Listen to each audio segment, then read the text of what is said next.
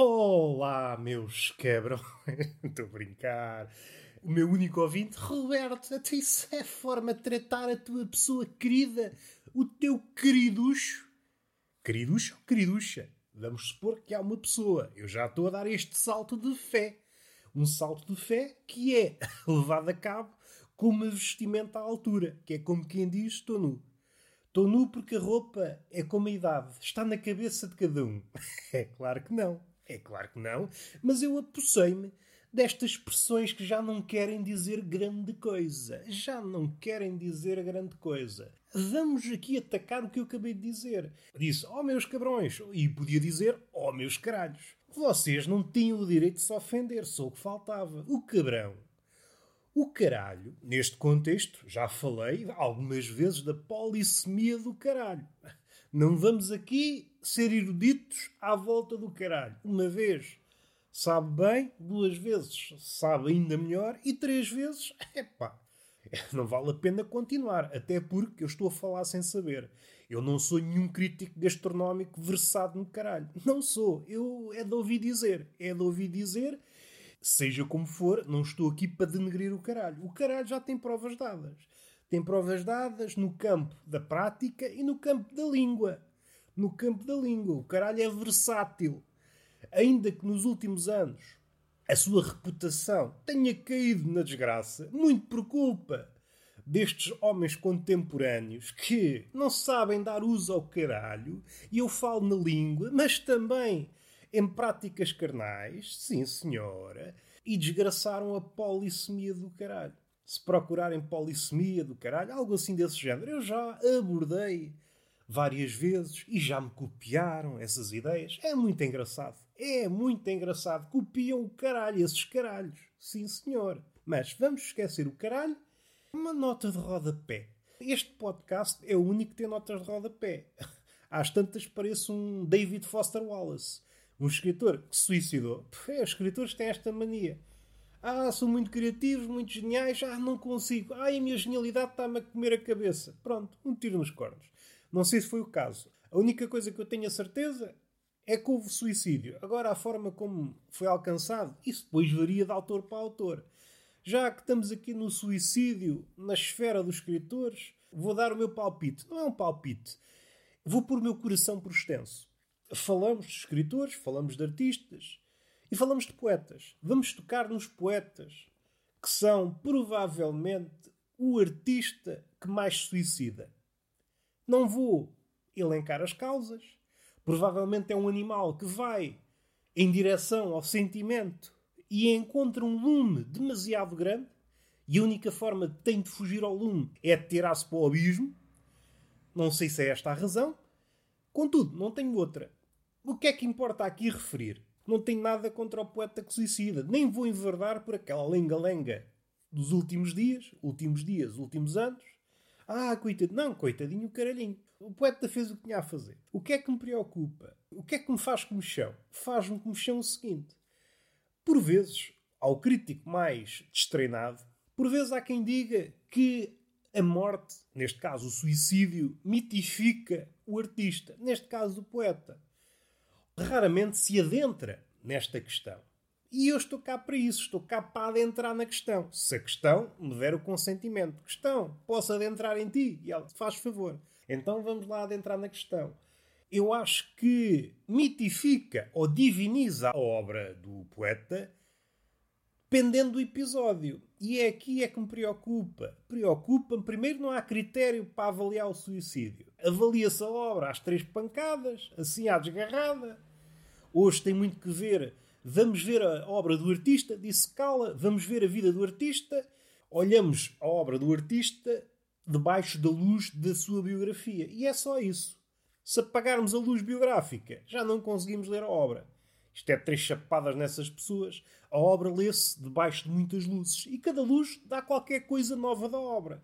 O ideal era casar as luzes todas e fazer uma discoteca em cima da obra. Isso é que é desvendar a obra.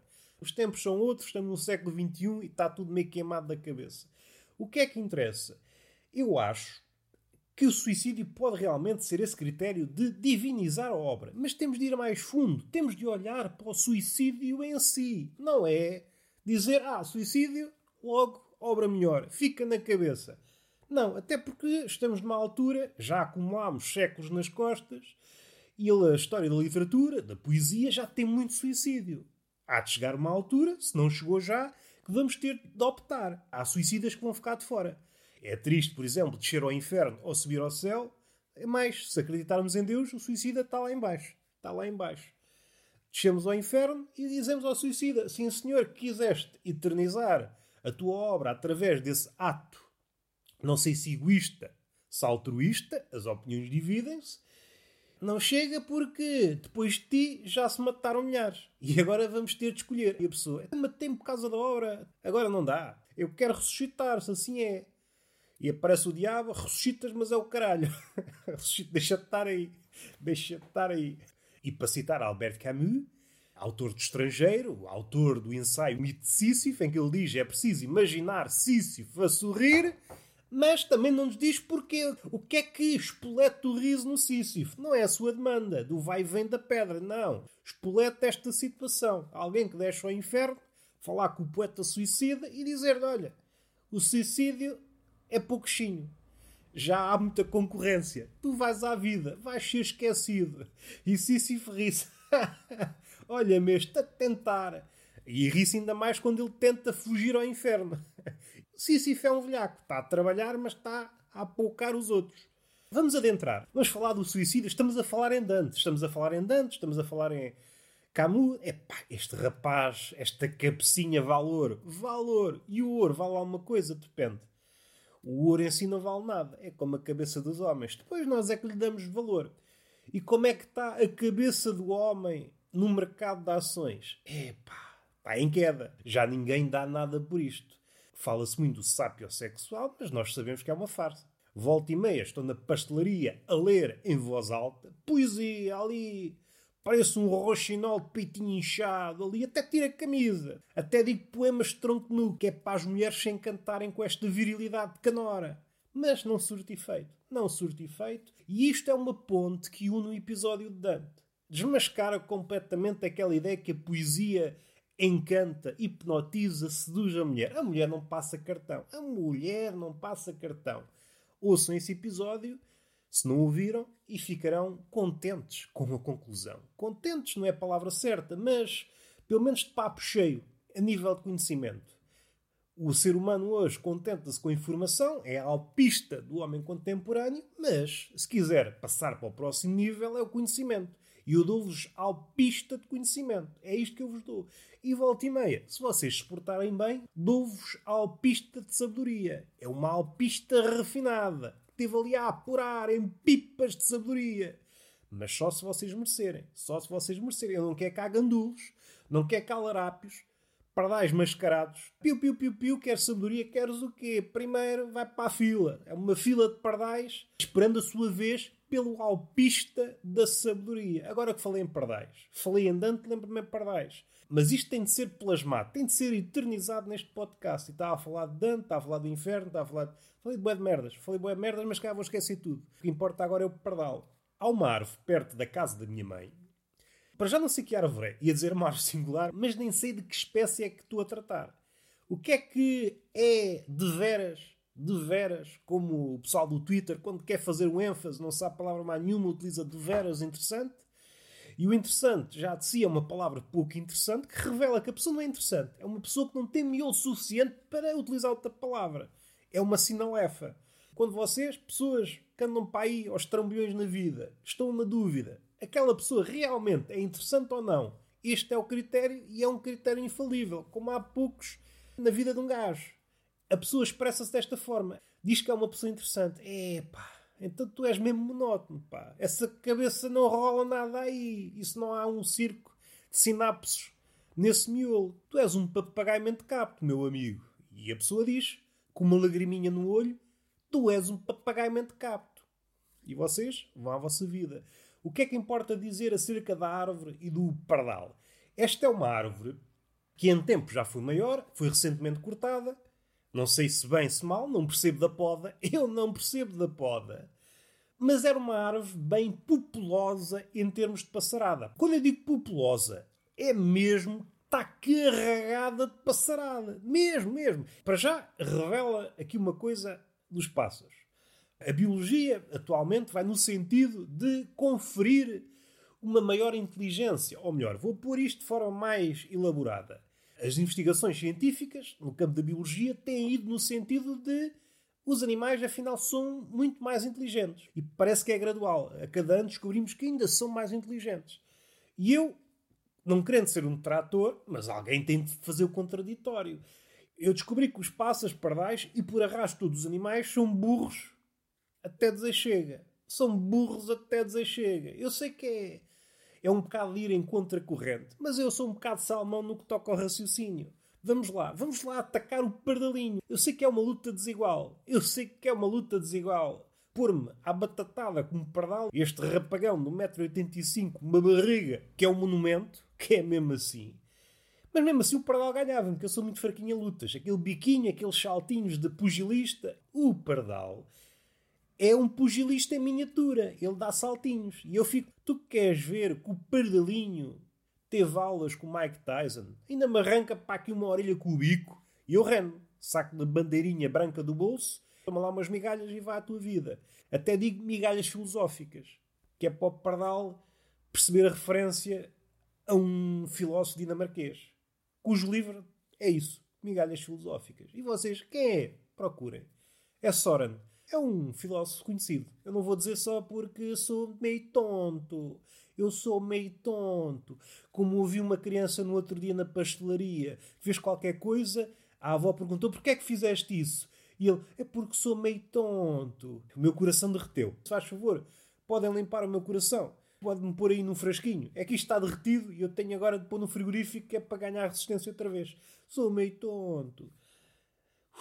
Epá, o cérebro hoje está, está a carburar, mas a carburar. Aqui no Pardal já bifurcou. Está a falar da árvore e depois a falar que o Pardal é burro, o Pardal e os pássaros os animais. Que é mesmo assim. Eu estou aqui a fazer uma crítica a todos os animais e o ser humano não é exceção. Só que faltava ser o único animal inteligente em toda a criação. Se o homem é burro e se foi feito à imagem de Deus, Deus é um burro do caralho também. E agora cai-me aqui um raio na ponta da pizza Se não for, não caiu. Pronto. Estou a brincar, Deus. Estou a brincar. Somos grandes amigalhaços. Como te disse, estás cá, podes entrar. Minha casa é a tua casa. Como se isso te importasse para alguma coisa. És omnipresente, tentas sem pedir licença. Deus, nesse aspecto, não tem educação nenhuma. É omnipresente, é omnipotente, mas educação. Falta-lhe uma omni-educação. É o que falta a Deus, é uma omni-educação. Não teve pais, não teve pais. É filho único. Essa postura, ah, sou o criador, mando nisto tudo, fiz isto tudo. Calma, calma. Vamos lá ter calma. Menos empáfia, chega. Não é preciso tanto. Vamos ao pardal e à sua estupidez e a todos os pássaros. Eu vivo mais ou menos no campo. É uma vila, mas há árvores com fartura. Eu compreendia, se vivesse numa cidade e houvesse apenas uma árvore, o pardal chegava à cidade, provavelmente embeçado naquela ideia, isto na cidade, vou mudar de vida, vou para a cidade, vou viver melhor. Estou farto desta vida de campo. Esta vida de campo, uma pessoa acorda, está outros pardais e outros pássaros logo a cantar, isto não é vida para ninguém. É que o homem tem esta ideia, ah, vou para o campo, ouvir os pássaros a cantar, tudo muito tranquilo. É pá, mas do ponto de vista do pássaro, um pássaro queira acordar mais tarde, é o acordavas. É o acordavas, amigos. É o acordavas está passado da cabeça. E é por isso que os pássaros não se calam de manhã. O pássaro A acordou o pássaro B, o B começa a cantar, acorda o C, o D, e às tantas é uma azáfama de pássaros irritados. E nós, seres humanos, não percebemos a língua dos pássaros, pensamos: olha, é tudo alegre, estão a comunicar. Não, eu estou sem mandar para o caralho uns aos outros. Tenho um trabalho e agora tenho de acordar cedo, mas que vida é esta? E há um pássaro que decide, pega nas suas malinhas, na sua mochila cheia de minhocas e vai para a cidade. Chega à cidade, há apenas uma árvore. Isto é a vida. Temos de começar por baixo. Quando ele chega à árvore, percebe que está lá milhares e milhares de pássaros, uns acima dos outros. Eu percebo na cidade. Agora, no campo, ou num sítio onde há muitas árvores, não percebo. Os pássaros têm muita escolha. Já para não dizer que o pássaro não está confinado às árvores mas só de árvores tem muita escolha. Eu não percebo por que raio é que os pássaros escolhem aquela árvore. E aquela árvore não é muito especial, é uma árvore. É uma árvore. É que nem tem fruto. Os pássaros, os pardais, são muito espertos, comem sempre os melhores frutos e depois deixam o resto para os homens. Vocês nunca comem os melhores frutos, eles sabem sempre quais são os melhores. Eu já me chatei com um pardal à conta disso. Até eu sou eu que pago a água, sou eu que rega esta merda e tu é que ficas com os melhores frutos. Eu permito-te que comas os frutos. Eu já não digo os podres. Se quiseres comer os podres, podes comer os podres. E tu vês aqui, no ar, ah, eu sou um bicho voador. Ai, olha a minha liberdade. Liberdade, mas depois a tua liberdade acaba quando começa a minha. Eu atendo a pagar água cada vez mais cara para tu comeres os melhores frutos. Tu achas que isto é amizade? Ah, eu sirvo de inspiração para os poetas. Serve de inspiração, mas ai, é que a gente passa-se da cabeça. Eu ponho aqui esparrelas. Ponho aqui a árvore cheia de esparrelas. Eu foto-te. Fala-se muito que o pássaro é assim um bicho todo encantador. Não é encantador. É muito reguila. É muito reguila e alguém tem de pôr freio nisto. Voltando à árvore. O pardal. Eu não percebo. Isto é só pássaros burros. Então há tanta árvore e vão-se apinhar num, naquela árvore em específico. É uma quantidade absurda. São centenas de pássaros numa árvore minúscula. Aquilo mais parece um arbusto que resolveu encher o peito e crescer um bocado. Parece quase um bonsai assim corpulento. A minha mãe já me disse para fazer a experiência, que há pessoas que já fizeram, é abanar a árvore e sai uma revoada de pássaros. Parece um ninho, só que em vez de ser um ninho de vespas, é um ninho de pardais. É um ninho de pardais, um ninho imenso, uma colmeia de passarada. Uma chinfreneira desgraçada. São pássaros a chatearem-se com outros pássaros. Pássaros estão a trabalhar, uma vida de trabalho, à cata de minhocas, à cata de migalhas, chegam a casa. Ei, ganda chinfreineira! Se vocês que vivem em cidades, que vivem em apartamentos, se chateiam com o barulho dos vossos vizinhos porque ele deixou cair um copo, imaginem o que é viver numa árvore com centenas de pássaros que não se calam. Se fosse pardal naquela árvore, comprava uma pistola e ia atirando para cima, para criar um clima de amizade. Acho que está provado de uma vez por todas que o pardal, por arrasto dos pássaros, por arrasto dos animais, são todos um burros do caralho. Está a provar. Eles, eles tinham outras opções. Tinham outras opções, outras árvores. Mas não, escolheram estar ali uns acima dos outros. A minha cabeça não compreende. Voltamos ao poeta suicida e vamos aqui só fechar. Eu acho que faz falta ver a criatividade do suicídio. E é aí que o suicida, o suicida artista, peca. Ah, é tão criativo, genial. Suicida-se. Vamos ver o suicídio. É um suicídio como qualquer outro. Igual a tantos outros, milhares. Então, mas esgotou a criatividade? Esgotou. E esta é a leitura. Vamos utilizar a lente contemporânea. Vamos analisar a obra debaixo da luz do suicídio. Ora, se o artista não teve criatividade nenhuma no suicídio, podemos dar esse salto e dizer que a obra não é criativa. Se no momento decisivo uma ideia que possivelmente carregou consigo durante anos, décadas, não consegue concretizar aquilo com alguma novidade, então a obra provavelmente está uns patamares abaixo. É uma obra medíocre. Acho que estamos fechados quanto a esse assunto. E agora saímos do inferno. O diabo, então, e sai-se assim, sem dizer nada, e assim, ó oh, amigo, temos de combinar um café. E lá, pois é, e vamos à nossa vida. E depois sucede aquilo que sucede sempre. Não é por ser o diabo que é diferente. Combinamos, mas depois nunca acontece. Nunca acontece. E nesta altura está o diabo. É pá, fui enganado outra vez por aquele cabrão. Analisámos o poeta suicida, analisámos o pardal estúpido e agora vamos falar de política. Eu também sou política. Ui, o que isso me interessa? Humoristicamente falando, é um tema interessante. Epá, é só interesse. Eu até, até fico com as canelas a dar a dar só de pensar em humor político. Epá, às vezes nem é humor, nem é político, não é nada. Não é nada. É um encontro.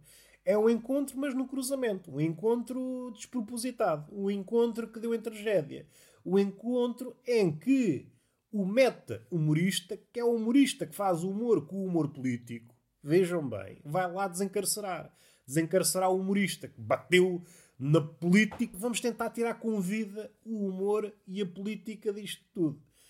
Ora, eu há pouco estava a falar com o Gonçalo Patrício, colega humorista, ele estava a debater-se com um tema e eu depois pensei num assunto. Este fenómeno que está presente nas redes sociais, que é pessoas que não se assumem de direita. Pessoas que manifestamente são de direita, mas não se assumem como direita. São obrigadas a dizê-lo? Não são obrigadas. Mas é mais o comportamento dessa pessoa, porque está à vista. É um direitola de armário. Está fechado no seu armário. Tem vergonha. Tem vergonha de se assumir. Ninguém vai lá e diz: Calma, rapaz. Nós estamos contigo. Nós estamos contigo. Eu estou em crer que é uma pessoa que começa a ver aquelas, aqueles tweets do Twitter que o pessoal de esquerda mais radical diz: é pá, só falo com pessoas de esquerda, não consigo ter amigos sem ser de esquerda. Pessoas que dizem isto, pessoas às vezes ligadas a partidos. É aquela pessoa que combina o café e antes da conversa começar a aquecer diz como é que é a nível de política. Mostra lá aí o teu cartão de sócio. Ou está ou não está. Se não está, vai à sua vida que não é por ser uma pessoa multifacetada em muitas áreas da vida que interessas ao outro. Tudo bem, estes são os critérios atuais.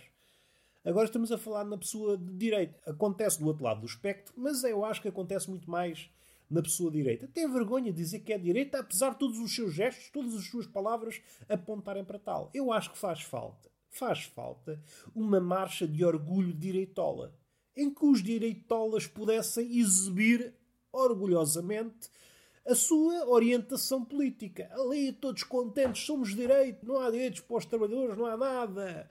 É o capitalismo aí, com várias cores, como a Benetton. E a sociedade tem de estar de braços abertos para receber essas pessoas. Não podemos discriminá-las. Não podemos ostracizar o capitalista e o porco capitalista. Vamos supor que são duas pessoas diferentes. Vamos supor que são duas pessoas diferentes. Estamos de braços abertos.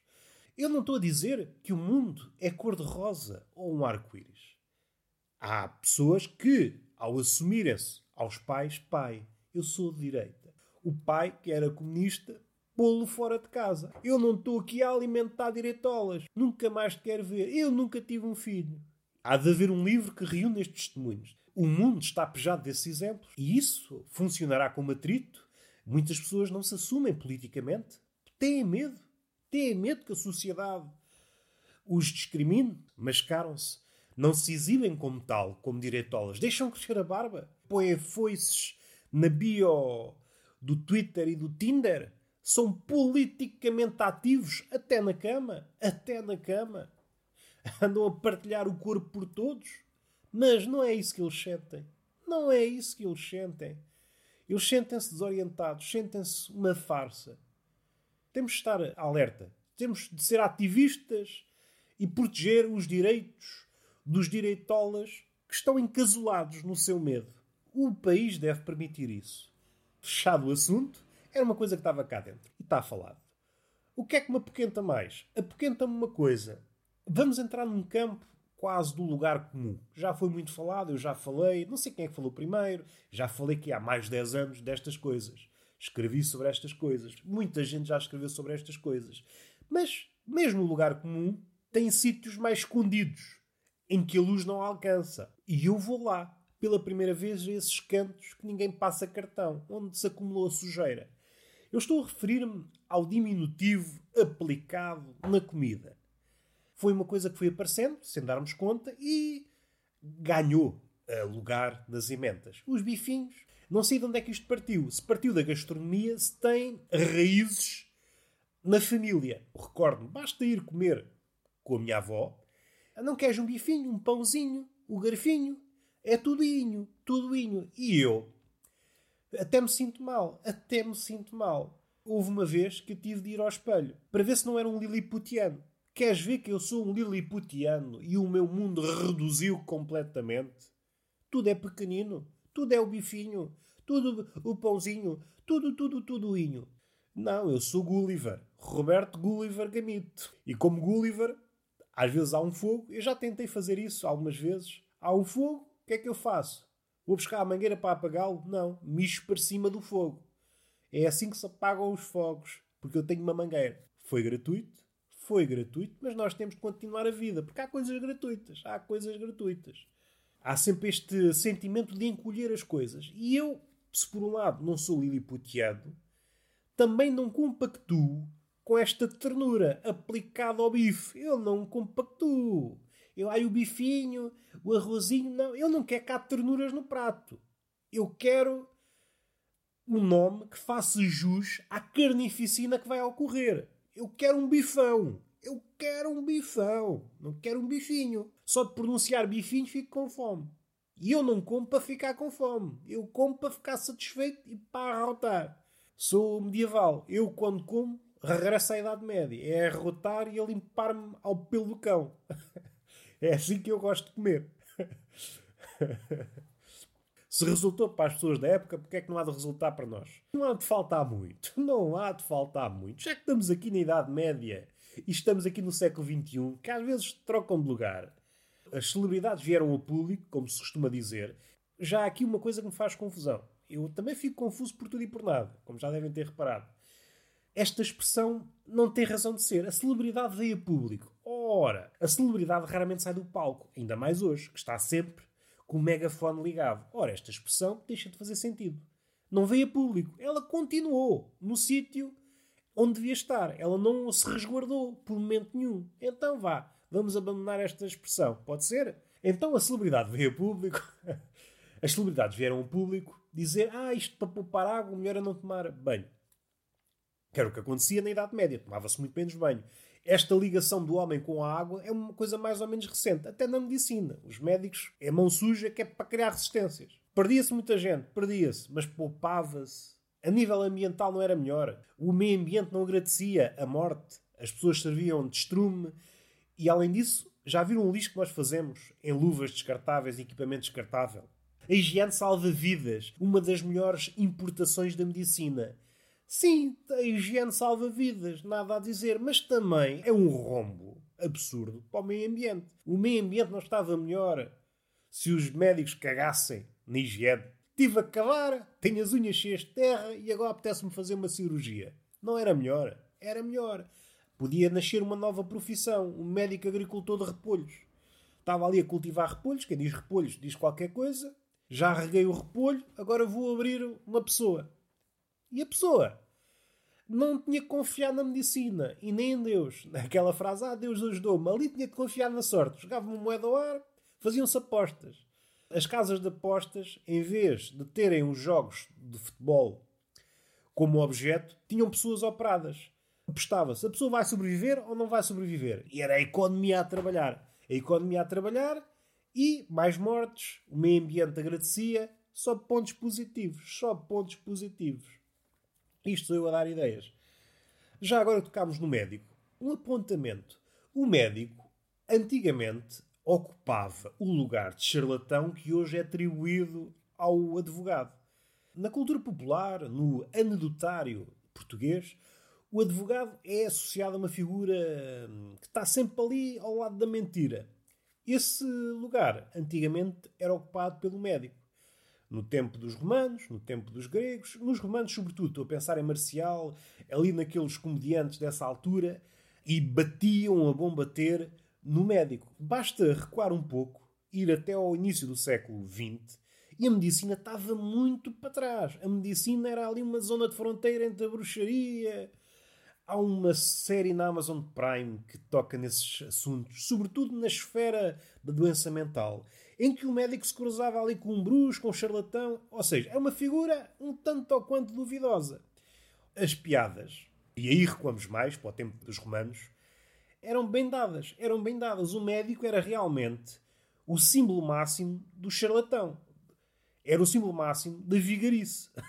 Trocando por miúdos, não sabia o que é que estava a fazer. Fazia ao calhas. E a pessoa salvava-se assim um bocado ao calhas. E a minha questão é: quando é que se deu essa mudança, essa passagem de testemunho? O médico passou a ser uma figura vista com respeito e o advogado agarrou esse papel. Estou a pensar no cenário. Os médicos começaram a ter resultados e os advogados começaram a ser mesmo mentirosos. a sociedade, a opinião pública refletiu: é pá, o médico, sim senhor, está a começar a salvar pessoas e o advogado está a começar a lixar pessoas. Então vamos trocar isto. Deve ter sido uma época engraçada. Pessoas a, a serem salvas pela medicina e a serem fodidas pela justiça. Uma passagem de testemunho. Terminámos este Lamiré. Da literatura também. Vamos para a comida. Falámos no Inho e agora vamos tocar noutro tema relacionado aos nomes dos pratos, que já é um lugar comum, mas vamos a um sítio que ninguém vai. Basta abrir uma emenda para perceber que os nomes estão enfatizados. O Ricardo dos Pereira já falou. Antes e depois dele, toda a gente falou sobre isto. O nome é demasiado pomposo para o prato que é. E isto ajuda a encarecer o prato. Essas lengas-lengas. Nós podemos ver a sociedade do século XXI só com esse detalhe. É parecer mais do que se é. O prato, no fim de contas, é um narciso também. É um narciso. É um influencer. O nome do prato foi o primeiro influencer. É, passou, é da bom. Chega ao prato, é o normal. É um prato que parece um duque. Tem vários nomes. Quando chega, é apenas um bife. É um bife como outro qualquer. Há aqui uma coisa que nunca foi falada. São aqueles pratos. Isto não sei se é visível em todos os sítios, mas há sítios onde isto acontece. À primeira vista, parece que há pratos novos, pratos com nomes pomposos. Parece que todos os dias há um prato novo, mas quando vocês vão ver, o prato é o mesmo. Entretanto, interromperam-me, bateram à porta. Vou tentar reatar. Agora está difícil, agora perdi o elan. Perdi o elan. Ok, já sei. Parece que há sempre pratos novos, vocês vão ver, e é sempre o mesmo prato. Isso já vos aconteceu. Vão a um restaurante, bife não sei das quantas, tudo pomposo. Vocês pensam, sim senhor, está aqui, estou a ser enganado.